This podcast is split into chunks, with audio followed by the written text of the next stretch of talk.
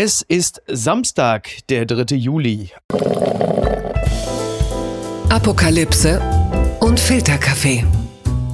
Die frisch gebrühten Schlagzeilen des Tages. Mit Mickey Beisenherz. Einen wunderschönen guten Morgen, ein wunderschönes Wochenende und herzlich willkommen zu Apokalypse und Filterkaffee, das News Omelette mit einer Wochenendbeilage. Und auch heute blicken wir ein wenig auf die Schlagzeilen und Meldungen dieses Wochenendes. Was bewegt uns? Was ist wichtig? Was ist von Gesprächswert? Und ich freue mich sehr, dass er da ist. Er ist Moderator des Frühstücksfernsehens, bleibt dann noch wach genug, um abends diverse Shows zu moderieren und ist generell der Grund, warum viele Sat1-Zuschauer ja überhaupt noch da sind, ja, warum man diesen Sender immer noch vorne auf der Fernbedienung programmiert lässt. Er ist ein kluger Kopf und ein witziger Mensch. Hallo Daniel Boschmann. Zu viel der Ehre, vielen Dank für die Einladung, Micky. Ich freue mich sehr. Ich bin treuer Hörer. Das ist das, das ist ja etwas, was mich ja noch mehr freut, aber selbst ohne äh, hätte ich dich gerne eingeladen. du hast dich übrigens äh, thematisch gut vorbereitet oder vorbereiten wollen. Du wolltest mit mir ursprünglich über die Wuhan-Laborthese sprechen, den Ursprung von Corona. Was ist dabei rausgekommen? Ja, es war ein ganz großer Fehler. in meiner grenzenlosen Selbstüberschätzung habe ich mich in dieses Rabbit Hole begeben heute und hatte dir ja heute Mittag geschrieben, wie wäre es denn, wenn wir diese wieder aufkommende Laborthese mit Wuhan nochmal aufnehmen? Ja. War ja nun der neue Präsident der Vereinigten Staaten von Amerika, Joe Biden, jetzt seine Geheimdienste angewiesen hat, genau. oh Mensch, find doch mal was raus. Ja. Und dann sind ja extrem viele Forscherinnen und äh, Forscher jetzt auch wieder auf, darauf gesprungen, tatsächlich aus den größten Häusern, MIT, Harvard und wie auch immer. Ja. Und dann kommen da so Namen wie Alina Chan, dann kommt der Chef von der WHO, der Tedros, die anderen Namen kann ich immer noch nicht richtig aussprechen. äh, dann bist du ganz schnell bei Rassismus gegen äh, Chinesen und äh, anti-asiatisch, Xenophobie und ich, zweieinhalb Stunden habe ich gelesen und ich verstehe, warum man das Thema einfach gerne mit Samthandschuh anfasst oder am besten gar nicht. Es ist so kompliziert und so politisch aufgeladen. Ja. Fakt ist, wir haben noch gar nichts bewiesen. Und ich glaube, eine Sache, die ist mir aber wirklich hängen geblieben und die ist mir ganz wichtig, weil wir ja viel von Verschwörungstheorien heute sprechen und so das, was wir immer sagen oder meinen, glaube ich, wenn man von, davon spricht, dass es im Labor entstanden sein könnte, ist dann diese absurde Vorstellung, dass da schreckliche Forscherinnen und Forscher sitzen, wie bei Frankensteins Monster, ja, ja. die einen Virus programmieren, digital, um die Menschheit zu unterjochen und alle zig Milliarden Menschen zu töten. Ja. Es kann ja immer noch sein, dass es schlichtweg nur ein Unfall war, wie, weiß ich nicht, in den 60er, 70er Jahren in England mit den Pockenviren oder eben um 2002 Antrax gab es ja auch. Genau, ja, das zum Beispiel SARS-CoV Covid-1 ist ja auch in Singapur, äh, Taiwan und auch in China 2002 mal aus dem Labor ausgebüxt. Es kann ja schlichtweg auch ein Unfall sein, wenn sich Menschen nach der Natur These, die ja der Laborthese entgegensteht, einfach tatsächlich was im Tierreich eingefangen haben. Aber es ist so komplex und ich bin froh, dass wir es nicht besprechen. ja, ich, ich jetzt ehrlicherweise auch. Wir bleiben aber bei der Natur. Die Schlagzeile des Tages nach Schäden durch Volker und Wolfgang. Baerbock schlägt staatliche Entschädigung für Wetterkatastrophen vor, das schreibt der Spiegel. Die schweren Unwetterschäden in den vergangenen Tagen werden die Versichererschätzungen zufolge mehr als 2,5 Milliarden Euro kosten. Grünchefin Baerbock regt deshalb einen Klimaanpassungsfonds auf Bundesebene an.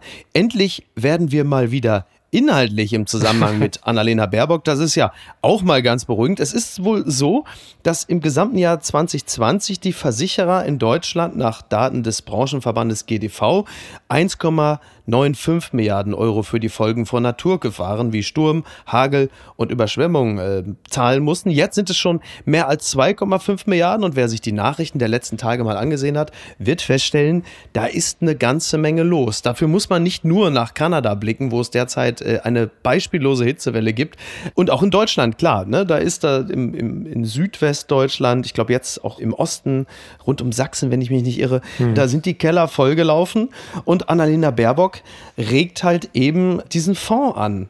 Und wie finden wir das denn jetzt? Äh, ich bin mir uneins. Also erstmal zu der, zu der Schlagzeile, die du mir geschickt hast. Äh, große Schäden durch Volker und Wolfgang. Da war mein erster Gedanke, was haben äh, Bouffier und Kubicki jetzt schon wieder angerichtet? Aber auch Nach dann, Tief Yogi. Ja. Nach Tief Yogi jetzt auch noch das. Es ist wirklich so, also dass man tatsächlich endlich Inhalte hört, wenn man ihren Namen hört, ist mal was ganz Erfrischendes nach dieser unsäglichen, äh, was auch ich immer, Plagiatsgeschichte, die da gerade immer noch rumturnt. Ich freue mich, dass es Inhalte gibt. War ja klar, dass es auch ein Umweltthema sein wird, glaube ich, dass sie jetzt als erstes wieder ähm, rausbringen möchte, um sich zu positionieren. Auch das finde ich völlig in Ordnung. Man muss nicht in die weite Welt fahren, um zu verstehen, dass die Natur wirklich jetzt langsam komplett am Kippen ist. Ich war die letzten Tage, das ist kein großes Geheimnis, war ich auf Sizilien. Auch da haben wir fast täglich äh, über 40 Grad gehabt in Teilen. Ja. Und wenn man dann merkt, dass das äh, Zentraleuropa ist, also eigentlich gemäßigtes Klima, wenn du so willst, ähm, nein, nicht Zentraleuropa, ist schon sehr im Süden, aber wenn wir sagen, es ist Europa, dann muss man nicht groß weit gucken, dass die Städte und Landstriche in Kanada abfackeln. Ja. Ich bin mir super sicher, dass wir alles daran setzen müssen, dass wir unser Leben und auch so, wie wir es kennen, umkrempeln, sonst brennt uns der Planet demnächst komplett ab. Ich bin mir aber allerdings nicht sicher, ob dieser Fonds zielführend ist, wenn ich ehrlich bin. Mhm. Ja, die Frage ist halt, wer. Also ich finde diesen Fonds ja grundsätzlich, der klingt ja erstmal äh, gar nicht so doof. Ne? Es ist äh, der Klimaanpassungsfonds auf Bundesebene für diejenigen, die halt durch wetterbedingte Katastrophen ihr Hab und Gut verloren haben. Das ist sicherlich ein zukunftsgewandtes Thema, weil es halt viel mehr dieser Phänomene geben wird und die Keller häufiger volllaufen oder halt, ich meine, wenn dann einfach mal der, der Baum auf dem Q8 landet. Das ist alles, das ist alles nachvollziehbar. Es stellt sich natürlich wieder die Frage, wer wer soll es finanzieren? Das ist ja eine Menge, eine Menge Geld. Was passiert denn als nächstes? Gibt es dann, also jetzt mal, wir reden ja auch mal sehr von Umverteilung und auch letzten Endes von Politik, die nicht selten die einen gegen die anderen ausspielt. Also wie lange dauert es, bis es eine angeregte Strafzahlung gibt für große Firmen, deren Anteil am Klimawandel naturgemäß höher ist als bei anderen? Oder zum Beispiel den Klimasoli, den jetzt SUV-Fahrer und Schnitzelabonnenten zahlen müssen, weil anderen der Keller voll. Ich, ne, also die, die Frage ist ja, irgendwann wird es ja kommen. Also wie bezahlt man es? Wo holt man es her? Ja, so, und, das, das, das interessiert mich. Es ist für mich auch nicht zu Ende gedacht, weil es ist also die, die schöne Geschichte dahinter, die Idee ist ja, die Menschen äh, zu unterstützen und äh, irgendwie dann auch deren Hab und Gut irgendwie wieder zu retten, die sich eine Versicherung nicht leisten können. Ja. Aber was ist denn mit denjenigen, die sich aus dem Rücken eine Versicherung rausgeschnitten haben, um ihr Hab und Gut zu sichern gegen Unwetter? Ja. Kriegen die dann ihre Police zurück? Also, oder was ist dann die Folge? Das heißt, alle versichern sich nicht mehr gegen Umweltschäden, die ja nun tatsächlich privates Eigentum dann betreffen. Mhm. Es heißt ja irgendwie 50 Prozent der Schäden sind an Autos. Da kannst du auch ganz ketzerisch sagen, ja, kauf kein Auto, hast keinen Schaden am Auto. Also, ja, das, das könnte ein Argument sein, ja. Viel wichtiger ist aber genau das, was du sagst. Die Unternehmen, also wir müssen oben anfangen. Ich sehe es nicht ein, dass wir ganz unten anfangen bei den Menschen, die es, äh, also jetzt von mir aus beim Spritpreis oder dergleichen. Ja. Es ist super, super schwierig. Warum sollen es denn immer dann die Leute ausbaden, die sowieso der Konsument sind? Also wenn ich jetzt höre, dass wir uns freuen, dass wir eine Mindeststeuer auf Unternehmen von 15 Prozent weltweit anstreben, na Halleluja. Ja, ja, ja. Also klar ist natürlich das mit dem Spritpreis und dann einer entsprechenden Erstattung, das ist ja alles, das sind ja Ansätze, die sind ja im Kern erstmal nachvollziehbar, aber ähnlich halt wie bei der äh, Besteuerung entweder von, wie wo der, Spitzensteuersatz soll bei 80.000 beginnen, das ist jetzt eher so ein SPD-Gedanke, aber auch ein grünen Gedanke und dann gleichzeitig Firmen werden nicht entsprechend besteuert. Da bist du natürlich immer ganz schnell in dem Bereich, dass du sagst, warum sollen wir denn anfangen? Genau das, was du gerade sagst. Die Frage ist halt klar, also wo setzt man an, wo hört man auf? Irgendwo muss man ja starten. Es ist eine komplizierte Kiste. Aber jetzt noch mal was anderes, was diese ähm, Überflutung angeht. Droht das Hochwasser womöglich wieder der Union die Wahl zu versauen? Oder wird irgendwann Armin Laschet so, so schröderesk sagen, so, ich muss die Ärmel hochkrempeln, Gummistiefel an und jetzt die Wahl gewinnen? Also, wann, wann, wann nutzt Armin Laschet sein Momentum und stellt sich irgendwo in Landshut in so eine vollgelaufene, wobei Armin Laschet ist nicht sehr groß. Das kann Ja. halt auch unschöne Bilder Das geben. müssen er bis Anglerstiefel zum Hals sein. Da, ja. Ja. Wasser bis zum Hals ist eine schöne These. Und siehst du Armin Laschet in Gummistiefeln in einem Krisenzentrum? Er nicht. So, er so, nicht. und genau das ist Armin das Laschet Dilemma. war bislang selbst das Krisenzentrum. So. Ein sehr stilles Krisenzentrum. Äh, super Wahlkampf. Nix erzählen, nichts falsch machen. Das hat mich überrascht. UEFA untersagt Regenbogen auf Werbebanden in Baku und St. Petersburg. Das meldet die FAZ. EM-Sponsor Volkswagen wollte mit seinen Werbebanden in St. Petersburg und Baku ein Zeichen setzen. Doch die UEFA verbietet die Regenbogenfarben im Fußballstadion einmal mehr. Tja, vielleicht sollten wir uns daran gewöhnen, dass Vielfalt bei der UEFA, vor allem die Vielfalt bei der Auswahl autokratisch geprägter Systeme als Partner bedeutet. Richtig überraschend ist es jetzt auch nicht mehr, oder? Nee, also ich frage mich, was sich da überrascht hat, denn es ist das, das alles, was ich erwartet habe. Ja, es ich- ist genauso, ja. wie man sich das wünscht auf dem Reißbrett. Das ist ja das Problem, wenn du dich als UEFA zum Mündel von äh, Staatsunternehmen oder staatsnahen Unternehmen machst. TikTok ist ein prominenter Sponsor, Mhm. Qatar Airways, Gazprom, Lieferando. es ist, also man kann natürlich in liberalen politischen und gesellschaftlichen Umfeld, wie in Deutschland, kann man natürlich dann alles wunderschön in Regenbogenfarben malen. Wenn man sich aber nicht traut, in den Ländern, die es dann wirklich betrifft, sei es Ungarn, Russland, von mir aus dann auch irgendwann in Zukunft in Katar, obwohl ich da keine Sekunde von der WM sehen werde. Ach ja, Wenn man es da nicht Ja. macht, dann ist es müßig. Ja. Also ich kann nicht heute sagen, ich werde keine einzige Sekunde Katar gucken. Und ich, äh, für mich war das jetzt vorerst das letzte internationale Turnier einer Nationalmannschaft. Also ich werde es erstmal nicht mehr sehen. Es, Daniel, ich muss jetzt, Ja. ich muss jetzt natürlich einhaken, ähm, äh, nur der Korrektheit halber. Wir reden ja jetzt über die UEFA. Wenn Katar kommt, dann ist das ja in den Händen der FIFA. ja, die sind natürlich sehr viel besser. Das stimmt. Die haben da ein ganz feines Händchen für. Menschenrechte sind da ganz groß geschrieben. Da geht es nicht um Gastarbeiter oder Menschenrechtsverletzungen. Da hast du völlig recht. Ja. Vielleicht habe ich mich da auch zu weit aus dem Fenster gelehnt. Aber guck mal, es ist doch so. Du kannst doch nicht, das meine ich jetzt mit, wo zeige ich eine Rehbogenfahne und wo nicht. Ich kann doch nicht, wenn ich den Vergleich mal ziehen darf, auf eine, äh, äh, weiß ich nicht, auf eine Black Lives Matter Demo gehen und sagen, äh, äh, schwarze äh, Menschenrechte zählen auch, jetzt macht die Augen auf, Polizeigewalt ist ein ernstes Thema und gehe dann zwei Stunden später in eine braun versiffte Eckkneipe und schreie äh, rassistische Parolen. Das geht nicht. Ja. Der Vergleich mag ein bisschen hinken, aber zeigt das Bild. Du kannst nicht nur da eine Regenbogenfahne machen, wo du Applaus dafür kriegst und alle sagen, ja, super, eure gesellschaftliche Verantwortung habt ihr wahrgenommen. Ja, ja, klar. Und in Russland, ja, nee, ist jetzt ein bisschen ungünstig. Oder der Orban in Ungarn fand es jetzt irgendwie doof. Ich bin nicht mehr bereit, das ist mein Satz dazu, ich bin nicht mehr bereit, menschenverachtende oder menschenfeindliche Menschen zu tolerieren, Ja. weil sie Toleranz auch nicht akzeptieren. Ich bin da nicht mehr bereit. Aber das ist ja genau ein bisschen das Problem mit den großen Gesten. Und zwar egal, ob sie jetzt Unternehmungen und Unternehmen betreffen wie die UEFA oder auch den Twitter-Account. Ähm, Gesten müssen auch im Zweifel mal was kosten. Und wenn man nicht bereit ist, die Kosten oder dann halt eben auch die Folgen der Geste zu tragen, sprich das dann entsprechend auch zu leben, dann ist es nichts wert. Und das erleben wir jetzt natürlich gerade auf der ganz großen Ebene. Und äh, über die Respektskampagnen der UEFA haben wir schon ein paar Mal auch in diesem Podcast gesprochen. Es ist dann ähm, halt wirklich, also in diesem Falle in, in Regenbogenfarben auflackiert, da wo es halt eben nichts kostet, dass man sich dann auch halt eben, ja, ich weiß nicht, ob man sich sparen kann, aber es ist halt, also. Ja gut, und Juni ist vorbei, ne? ja, Ach Also ja, vielleicht ist das jetzt als Titelbild ist auch egal jetzt, weil Pride Month ist ja vorbei, jetzt ist ja auch nicht mehr so wichtig, weil das wa- warten wir jetzt bis nächsten Juni und dann wird es wieder wichtig. Die gute Tat des Tages. auf eine Art. Ewiger DFB-Stratege hört auf. Der letzte perfekte Pass des Toni Kroos, das schreibt NTV. Toni Kroos hat der deutschen Fußballnationalmannschaft großartige Momente geschenkt. Der Spielmacher war Teil des Teams, das die Welt zwischen den Jahren 2010 und 14 beeindruckt hat. Aber wie das Team verlor auch Kroos immer mehr an Kraft und Faszination. Ja, gestern, also man muss jetzt fairnesshalber sagen, wir nehmen heute am Freitagabend auf.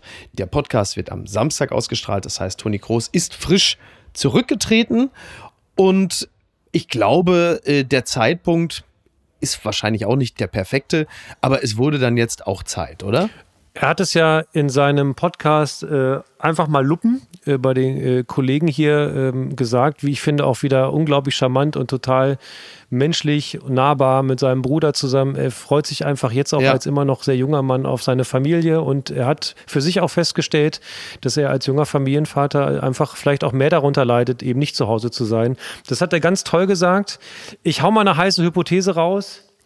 Ich hätte mich für Toni Kroos gefreut, wenn er einen anderen Nationaltrainer noch mal erlebt hätte. Ja, das ist ein guter Punkt.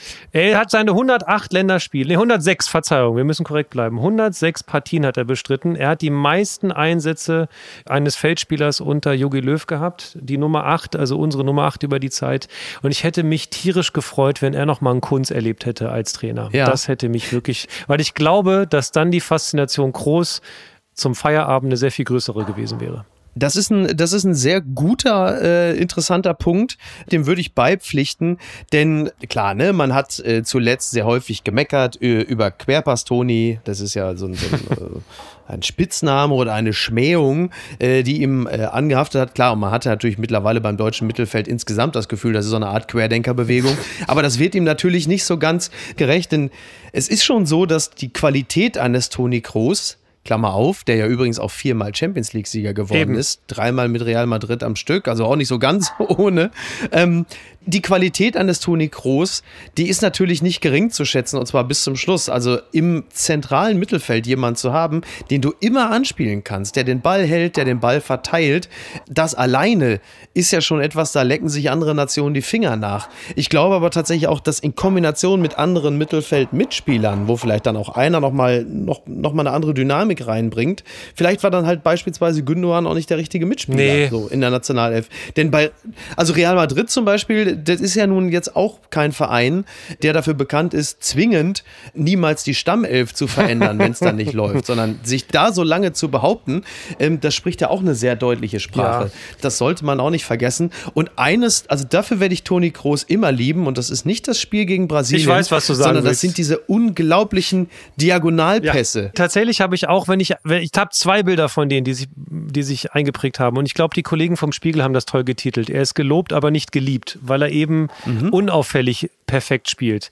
Und die Leute werden dann sauer, wenn einer, der perfekt passen kann, dann auf einmal mal einen Querpass macht und der funktioniert nicht. Ja. Ich, also zwei Bilder, die sich eingeprägt haben. Es ist ein Unterschnitt Vollspannpass Ja. von Tonio Kroos in Ja. Superzeitlupe, wieder einfach, einfach quer über den Platz im weißen. Madrid-Trikot. Äh, ich glaube, damals Ma Marcelo bedient hat, der das dann Ja. aber auch irgendwie nur mit einem kleinen C gestoppt hat, das Teil. Das hat sich eingefräst in mein Hirn. Und der Freistoß gegen Schweden 2018 Schweden, ja. hat nichts gebracht, aber ich stand mit dem gefühlt an der Eckfahne und ich sagte zu dem Zeitpunkt, es funktioniert ja sonst nie. Ich habe meinen Schlüsselbund damals rausgeholt, habe es geschüttelt und sagt, Leute, jetzt klingelt's. Alle haben mich ausgelacht und der hat dann getroffen. Da hat es einmal funktioniert mit so einer Ansage, die man in einer Kneipe macht.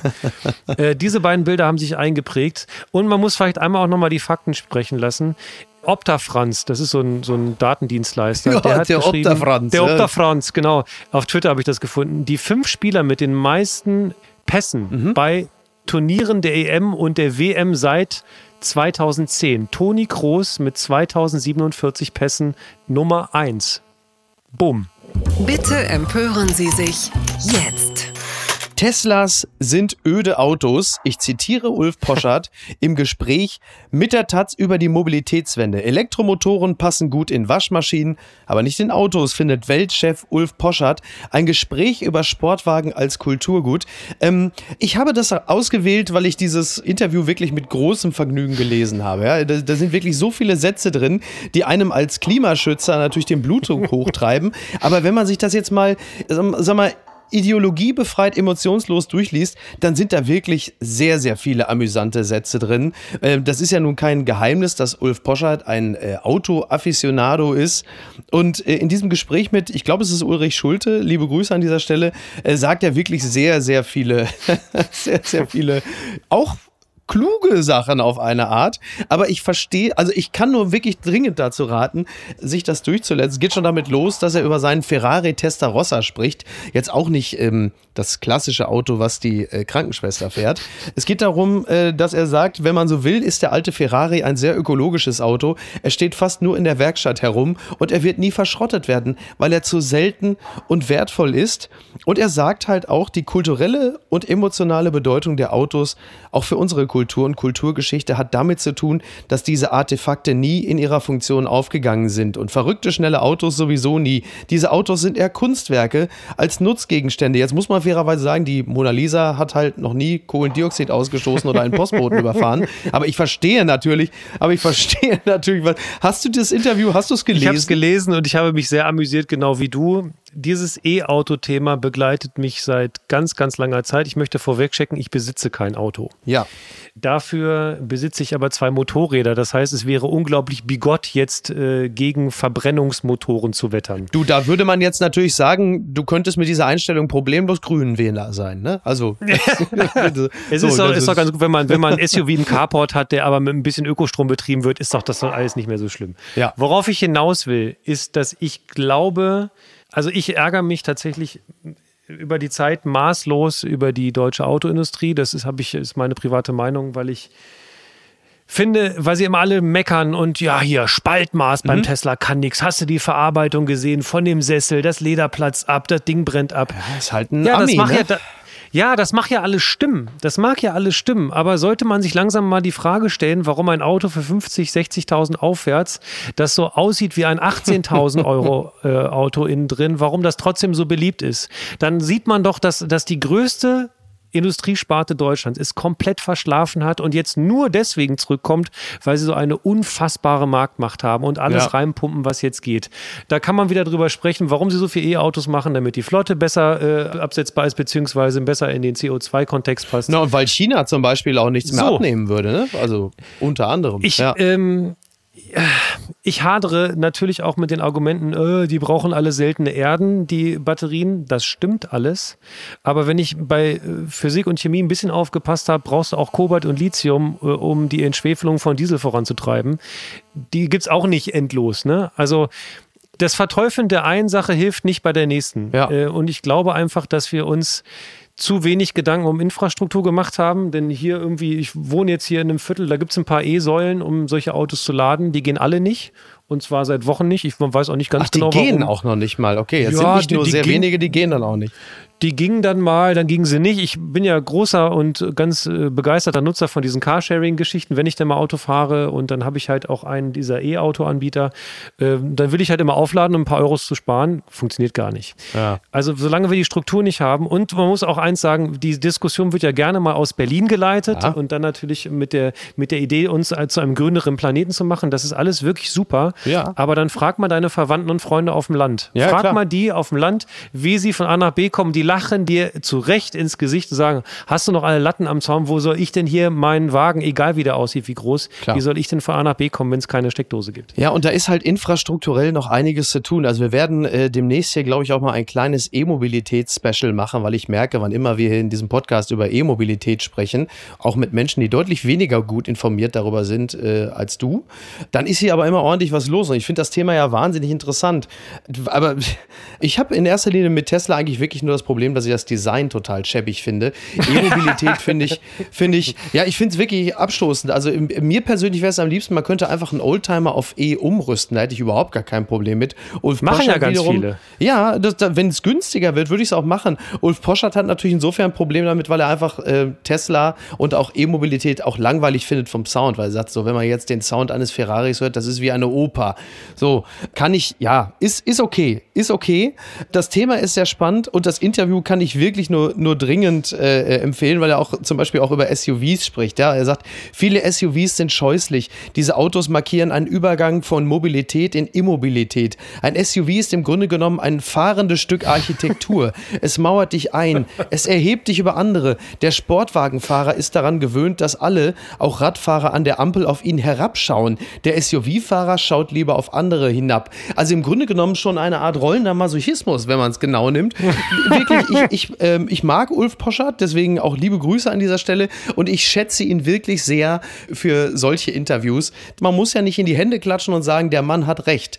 Aber die Art und Weise, wie er im Zweifel auch die falschen Gedanken formuliert, äh, die machen einfach großes Vergnügen und das möchte ich an dieser Stelle auch mal äh, nicht unerwähnt lassen. Und ein wunderschönes Auto bleibt ein wunderschönes Auto. Ich habe mich, bin auch Auto-Afficionado. Ich konnte mich noch nie entscheiden und deswegen habe ich auch keins. Das gibt's doch gar nicht nach Cosby-Freilassung. Diese Entscheidung ist beunruhigend. Das zitiert die FAZ. Bill Cosby ist überraschend freigelassen worden. Nicht nur sein Opfer Andrea Constant ist über die Entscheidung des Gerichts empört. Es ist ja auch ein bisschen seltsam, denn äh, Cosby war 2018 zu einer Haftstrafe von drei bis zehn Jahren verurteilt worden, weil er eben diese Frau 2004 in seinem Haus bei Philadelphia mit Medikamenten betäubt und sexuell missbraucht hatte. Und jetzt hat der oberste Gerichtshof ihn wieder freigelassen dessen da ein ehemaliger Staatsanwalt, Cosby, 2005 zugesagt hatte, ihn im Gegenzug für eine Aussage in einem Zivilprozess nicht strafrechtlich zu belangen. Ja, und jetzt ist das Urteil aus 2018 hinfällig. Das, ähm, also ich, meine, die, Bill Cosby war der erste Verurteilte im Zusammenhang mit der MeToo-Bewegung und das jetzt miterleben zu müssen, ist nicht nur für die 50 Frauen, die von ihm missbraucht sein sollen, äh, natürlich ein absoluter Schlag ins Gesicht. Ich bin, äh, also ich hätte es ganz genauso beschrieben. Also in meiner Bubble äh, ist das das Thema bei den Frauen auf jeden Fall und zeigt einmal wieder mehr, dass dem Mann einfach mehr zugehört wird als jeder anderen Frau. 50 äh, Frauen machen sich quasi nackig vom Justizministerium oder machen sich insofern nackig und, und äh, zeigen sich verletzbar und sprechen über schrecklichste Sachen, die sie erlebt haben. Auf der anderen Seite ist ein Mann, der irgendeinen sehr windigen Deal äh, mit einem was möglicherweise, das ist jetzt eine Mutmaßung, auch sehr windigen Typen auf der anderen Seite ausbaldowert hat. Ich bin schockiert, muss ich ganz ehrlich sagen. Ich habe mir erstmal ein paar Witze drüber überlegt, weil man den ja so schön nachmachen kann, aber die sind mir im Hals stecken geblieben. Also Verständlich. Das erste Zitat wäre so, das wäre So wahrscheinlich der das erste klassische, gewesen. der klassische Family Ja. Guy Cosby, ne? Ja. Es ist, es, ich bin wirklich, ich bin wirklich verstört, dass eine Technicality, so wie sie es ja in der amerikanischen Presse sagen, also Ja. einfach ein, ein Formfehler in der Anklage, Ja. äh, die Taten jetzt juristisch verschwinden lassen. Dass, Wahnsinn, ne? Dass Menschen dann den, das Vertrauen in einen Rechtsstaat verlieren, kann ich nachvollziehen, leider. Der, der Begriff Technicalities, der, der waberte mir äh, auch natürlich direkt im Kopf herum, wie man das dann so versauen kann, ist wirklich, ist wirklich der helle Wahnsinn. Eine wirklich fast schon absurd komische Sache möchte ich in diesem Zusammenhang doch noch erwähnen. Und zwar war es ja so, dass halt eben mehr als 50 Frauen ihn ja, der Vergewaltigung oder des sexuellen Missbrauchs bezichtigt haben. Und dann hat Bill Cosby damals, ich glaube, wie viele waren es? Sieben Frauen hat er äh, seinerseits angeklagt. Das heißt, was ist denn mit den, mit den 43 anderen Frauen? Also du klagst dagegen und sagst, also bei sieben Frauen stimmt's nicht. Und bei 43 Frauen sagst du, ja gut, also das, das fand ich damals wirklich äh, bemerkenswert. Und noch eine andere Sache, die ja äh, jetzt auch an diesem Wochenende noch besprochen wird und vor ein paar Tagen geschehen ist. Man müsste ja rein ketzerisch jetzt mal sagen, äh, vielleicht muss Britney Spears auch einfach nur ein paar Männer betäuben und vergewaltigen, um dann endlich freizukommen. Denn die ihrerseits hat ja nun zum wiederholten Male versucht, vor Gericht sich von der Vormundschaft ihres Vaters zu lösen, ergo freizukommen. Und da hat man es äh, wieder einmal abgelehnt. Und auch das ist etwas, was viele Menschen ähm, ratlos zurücklässt. Es ist die gleiche Überschrift. Es wird Frauen nicht zugehört und Frauen haben vor Gericht dann weniger Kraft, sich zu retten. Es kann ja sein, dass Britney Spears in Teilen nicht wirklich fähig ist, für sich zu sorgen, weil sie, das weiß man in der Psychologie über das Kinderstars jetzt ja nun schon sehr lange Zeit, dass sie vielleicht in ihrer Entwicklung in den Momenten stecken bleiben, wo sie das Erwachsenenalter betreten haben. Und für sie war es natürlich so ein riesengroßer Zirkus.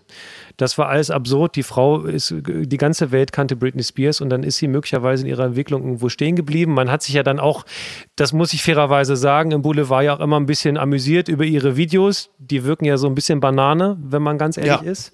Aber wenn man jetzt sieht, dass auch sie, äh, und ich, man kann man ja zitieren, sie sagt, ich weine jeden Tag und dann die ganz schreckliche Geschichte mit der Kupferspirale, die man ihr da eingesetzt hat, damit sie bloß keinen Nachwuchs weiter bekommt. Ich verstehe eins nicht, dass die Gerichte nicht sehen, dass da eine erwachsene Frau ist, die gerade ausreden kann und für sich selber entscheiden kann. Und auf der anderen Seite ein offenbar sehr habgieriger Vater. Wenn er denn ein liebender Vater wäre, würde er sagen, Schatz, ich habe es damals nicht geschafft, dich in Schutz zu nehmen. Du musstest Interviews ertragen, in denen du damals als 16, 17, 18-Jährige gefragt hast, mit wie vielen Männern du schon Sex hattest. Und dann sabbernde Radiomoderatoren das ganz geil fand, lustig fanden. Sie war fürs Geldverdienen gut genug. Sie wurde halt rumgeschickt wie ein Zirkuspferd. Dann hat man abgesahnt und jetzt durfte sie nicht mal mehr das Geld ausgeben. Das sich mir alles nicht. Dann soll sie das Geld doch also um die Ecke bringen. Ist mir doch egal. Lass die Frau doch ihr eigenes Geld auf den Kopf hauen. Warum muss das jemand für sie verwalten? Und sie hat nichts davon. Ich finde es ganz schrecklich. Ich kann es nicht nachvollziehen. Gucken mal, wer da spricht.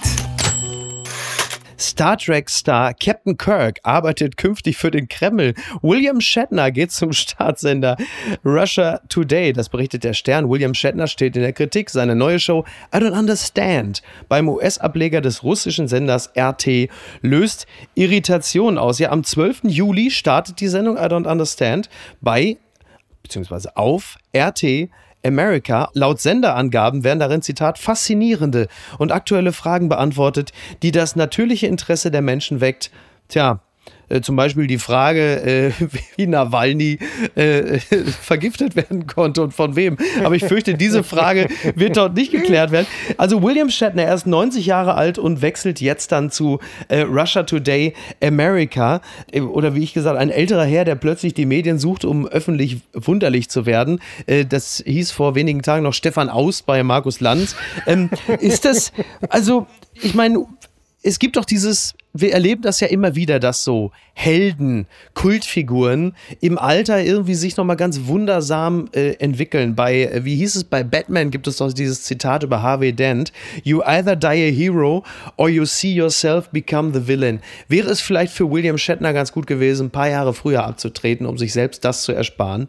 Kühne These. Äh, ja, es war eine geschlossene Frage, also Chris. ja, ja stimmt. Es war eine geschlossene Frage, also ja, Chris hat auch die geschlossene Antwort. Ja, das ist wahr. Es ist, äh, man weiß immer nicht, äh, äh warum. Ich meine, am Ende des Tages wird es das Geld sein. Ja. Machen wir uns nichts vor. Der macht das jetzt nicht zwingend aus groben Langeweile. Ich denke eigentlich auch, er könnte die Miete zahlen. Ja. Aber man stellt sich schon, gut, die Nawalny-Frage wird wahrscheinlich deswegen nicht geklärt, weil das ist eher ein terrestrisches Problem. Er will sich jetzt mit den extraterrestrischen Sachen auseinandersetzen. Stimmt natürlich auch wieder, ja.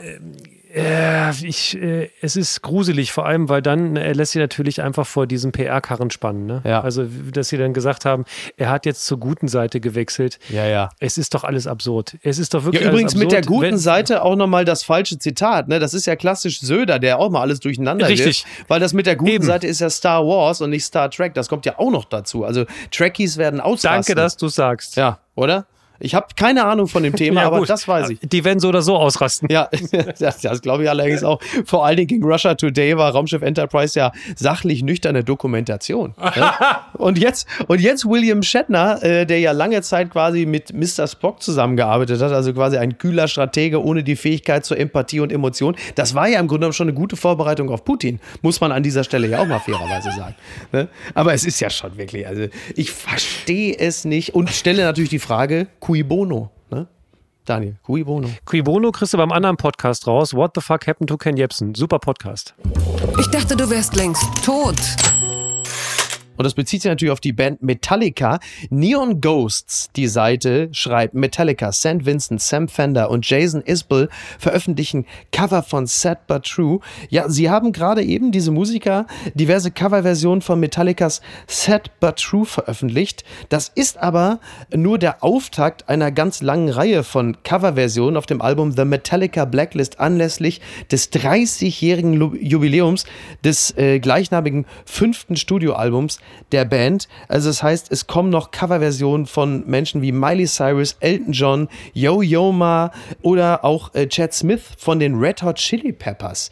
Also ich bin jetzt nicht der weltgrößte Metallica-Fan, aber das werde ich, glaube ich, schon mit größtem Interesse mir anhören. Das ist äh, schön. Ich werde jetzt etwas machen, was ich ganz selten in meinem Leben schaffe. Ich werde die Klappe halten.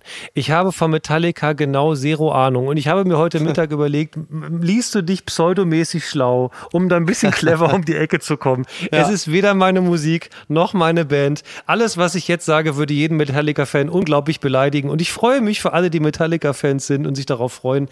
Bitteschön. Was ist denn da schiefgelaufen?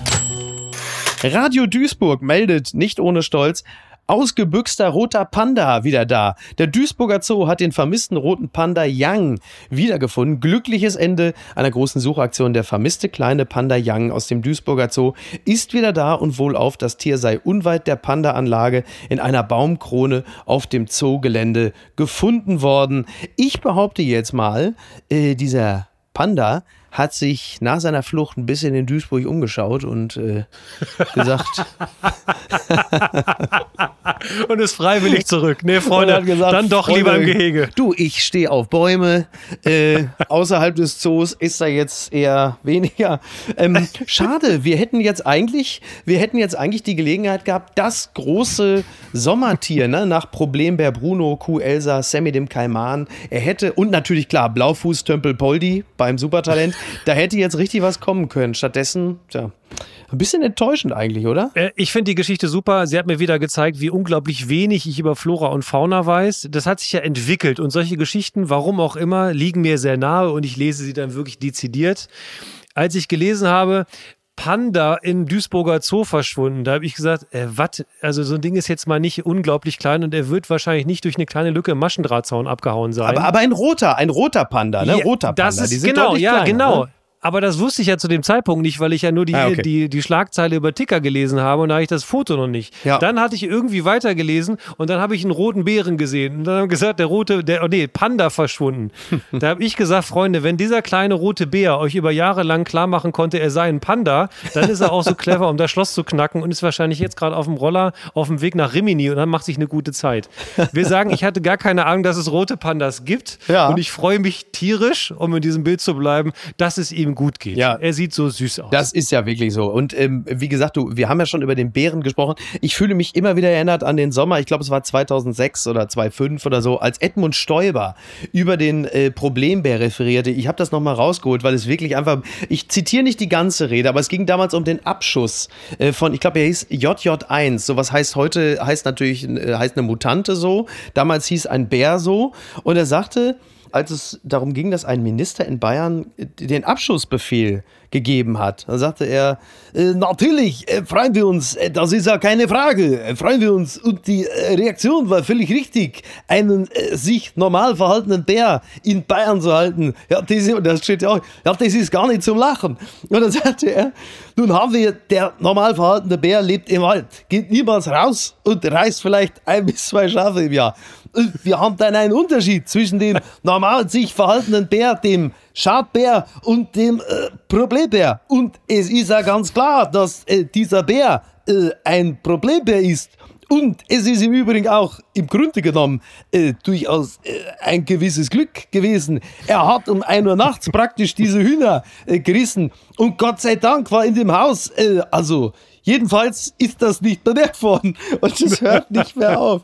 Das ist wirklich. Es Chapeau, ist, ah, Chapeau. Ja, Den, ver den vermisse ich. Einfach für die Punchlines. Ja. Den Edmund vermisse ich. Ja, und, dann, und damit, und das Interessante an der Sache ist, und damit schließt sich ein bisschen der Kreis und die Klammer zum Beginn äh, der heutigen Sendung, denn wir sprachen über das Hochwasser, äh, was ja schlussendlich äh, die Wahl von Edmund Stoiber um nur wenige tausend Stimmen verhindert hat, der damals ja noch sagte, ich werde jetzt noch kein Glas Champagner öffnen. Und dann halt äh, feststellen musste, das Hochwasser hat den Alten gekillt. Tja, und da sind wir wieder. Ne? Jetzt müssen wir aber noch, jetzt müssen wir aber noch kurz, und das ist jetzt eigentlich der denkbar schlechteste Zeitpunkt, eine Folge aufzunehmen, denn wir stehen jetzt gerade, während wir aufnehmen, kurz vor dem, also wir beide nicht, wir sitzen gemütlich im Sessel, aber äh, Spanien wird jetzt antreten zum Elfmeterschießen gegen die Schweiz und wir wissen natürlich auch nicht, wie wird Belgien gegen Italien ausgehen. So, du bist ja nun Werder Bremen Fan, Mhm. interessierst dich aber ja trotzdem für Fußball. Äh, wie, ähm, Boah, okay, den gönne ich Ja, dir, ja. den gönne ich dir genau Ja, einmal, Herr Beisenherz. Ich, ja, ich, ich leide mit. Ich finde, Werder Bremen ist wirklich ein sympathischer Club. Für mich hätten sie nicht absteigen müssen, das sage ich dir. Ähm, wie geht's denn aus? Äh, bei Werder oder bei denen jetzt? Ach du, die Zeit nehmen wir uns noch bei beiden letzten Endes. Also bei Werder würde jetzt den Rahmen sprengen. Okay. Ich bin auch äh, von, von meinem privaten Umfeld ermahnt worden, macht bloß nicht so viel Fußball. Ich will Beisenherz hören, auch über die ernsten Themen. Okay. Insofern, äh, Werder, Werder sparen wir uns heute mal aus. Ich würde gerne mal bei MML mit euch drüber quatschen. Ja. Schön selber Auch eingeladen. das, auch das ist drin. Ich hoffe inständig, ich hoffe inständig, dass Spanien nicht schon wieder weiterkommt. Es, kann nicht sein. Mhm. Ich, also ich habe eine Sache leider merken müssen. Ich habe weniger für unsere deutsche Nationalmannschaft mitgefiebert als für die Kleinen, Ja. die es irgendwie mal verdient gehabt hätten. Ja. Ich habe richtig gejubelt, als Sommer gehalten hat. Äh, Es tut mir übrigens leid für Kylian Mbappé, aber das war eine dieser Fußballgeschichten. Nur er konnte verschießen. Ja. Und äh, ich würde mir von Herzen wünschen, wenn es Dänemark am Ende macht. Ich persönlich fände es eine Schande für diese EM, wenn es Italien oder, oder Spanien werden. Das ist, wäre jetzt so, ach ja, wieder so ein altes Schlachtschiff. Ja. Ich finde, diese, diese EM hat eine wirkliche Überraschung verdient und ich würde mich für die Schweizer Eidgenossen freuen, wenn sie es jetzt wieder packen und der Sommer vielleicht den zweiten Elfer seiner Karriere hält. Ihr habt ja heute Morgen erst, wir nehmen am Freitagabend mhm. auf, ihr habt ja heute Morgen, glaube ich, der Feldenkirchen war bitte heute Morgen, ne? Genau, genau, ja. Er ist ja nun, äh, nun bekennender Gladbach-Fan und er sagt ja, äh, Gladbach 2 spielt einen ganz guten Fußball und damit hat er recht. ich hoffe, die Schweiz macht's und ich hoffe auch, äh, Belgien macht, denn das wird die letzte Chance für diese ach so goldene Generation sein, irgendeinen Topf zu gewinnen. Wenn sie es diesmal nicht machen, wird es nichts. Und ich könnte mir vorstellen, dass Lukaku auch wirklich, so wie ich glaube heute Morgen auch schon gehört habe, Lukaku macht heute als Tank ein entscheidendes Tor. Das äh, sind ähm, profunde und hoffnungsvolle Worte, die höchstwahrscheinlich, wenn der Podcast erschienen ist, schon der größte Blödsinn sind. Aber ähm, das ist ja auch ein bisschen das Schöne am Fußball, dass man über solche Sachen lustvoll philosophieren kann und sie im Zweifel auch mit Emotionen aufladen kann. Daniel, ich danke dir ganz herzlich. Das hat mir große Freude gemacht und ich ähm, möchte dich an dieser Stelle ganz herzlich wieder einladen. Sei bitte ähm, zeitnah wieder dabei. Die Freude beschämt mich. Ich werde weiterhin im Schlafsack vor deiner Tür pennen, damit du nicht an mir vorbeikommst. Ich möchte dich zu einer Antwort zwingen, weil ich ja. glaube, in keiner dieser Episoden deines Podcasts etwas darüber gehört zu haben. Ja. Wem würdest du es denn am meisten gönnen? Oh, gönnen den EM-Titel. Also jetzt nicht, nicht das Kanzlerinnenamt, sondern den EM-Titel. Ja, wir haben ja alle ein Herz für Underdogs. Ich glaube, wir haben uns alle so ein bisschen in die Erzählung äh, verliebt, dass die Dänen gerade wegen dieses, dieses Schocks und der geschlossenen Mannschaftsleistung, und damit meine ich in diesem Falle auch, sich um den Spieler Eriksen zu versammeln, um ihm äh, solche Bilder in der Öffentlichkeit zu ersparen, das ist einfach eine schöne Geschichte und wir lieben doch den Fußball auch für solche Geschichten. Deswegen sage ich jetzt Dänemark. Damit hast du einen weiteren Fan gewonnen. Also, was das angeht. Daniel, mach's gut. Ich wünsche dir ein schönes Wochenende. Und an dieser Stelle möchte ich noch ganz herzlich äh, den wunderbaren Jakob Lund grüßen. Der hat nämlich heute am Freitag Geburtstag. Das heißt, Sie können alle noch das Geburtstagswochenende nutzen, um ihm öffentlich zu huldigen. Ich gehe fest davon aus, er wird äh, diverse Gastronomien besuchen, um sich selber abzufeiern. Also, Jakob, der nächste Espresso-Tini geht auf uns. Wahrscheinlich hat er wieder Wein, Weinhunger. Davon ist fest auszugehen. Daniel, mach's gut. Bis bald. Ciao. Tschüss. Die heutige Folge wurde präsentiert von Vodafone. Apokalypse und Filtercafé ist eine Studio Bummens Produktion mit freundlicher Unterstützung der Florida Entertainment. Redaktion Niki Hassania.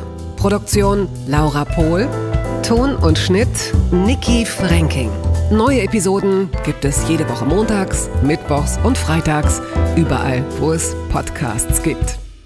Stimme der Vernunft und unerreicht gute Sprecherin der Rubriken Bettina Rust.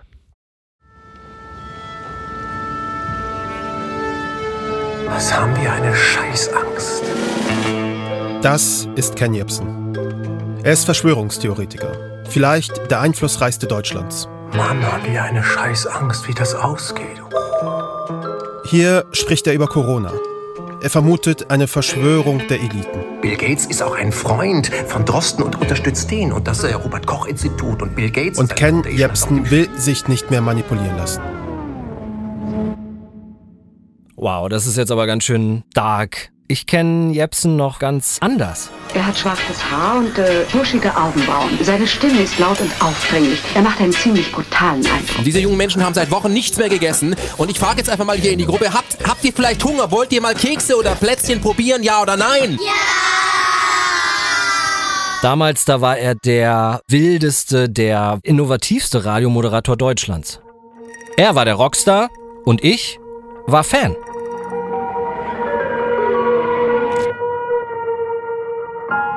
Was ist mit Ken Jebsen passiert? Vom geliebten Radiomoderator zum vielleicht einflussreichsten Verschwörungstheoretiker Deutschlands. Wie konnte es dazu kommen? In diesem Podcast wollen wir genau das herausfinden. Unsere Recherche beginnt im Berlin der 90er Jahre. Sie führt uns auf die Friedensmahnwachen von 2014. Sie führt uns in die tiefsten Tiefen des YouTube-Kaninchenbaus.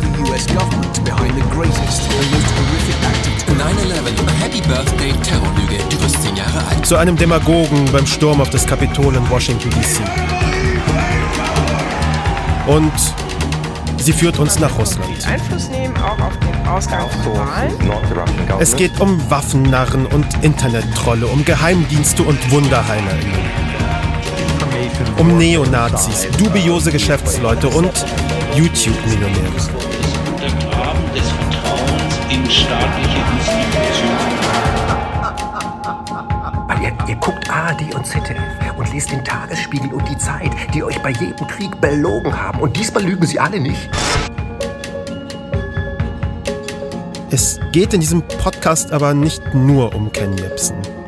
Es geht auch, so pathetisch es klingt, um uns. Denn Verschwörungstheorien sind gefährlich und sie sind angekommen in unseren Familien, in unseren Freundeskreisen, bei Menschen, die wir kennen. Mein Name ist Kaschrau Beros. Das ist Kuibolo. What the fuck happened to Ken Jebsen? Ein sechsteiliger Podcast von Studio Bummens, NDR, RBB und K2H. Ab dem 13. Juni jede Woche im Radio. In der ARD Audiothek, auf Spotify, Apple, Amazon, Google und überall sonst, wo es Podcasts gibt.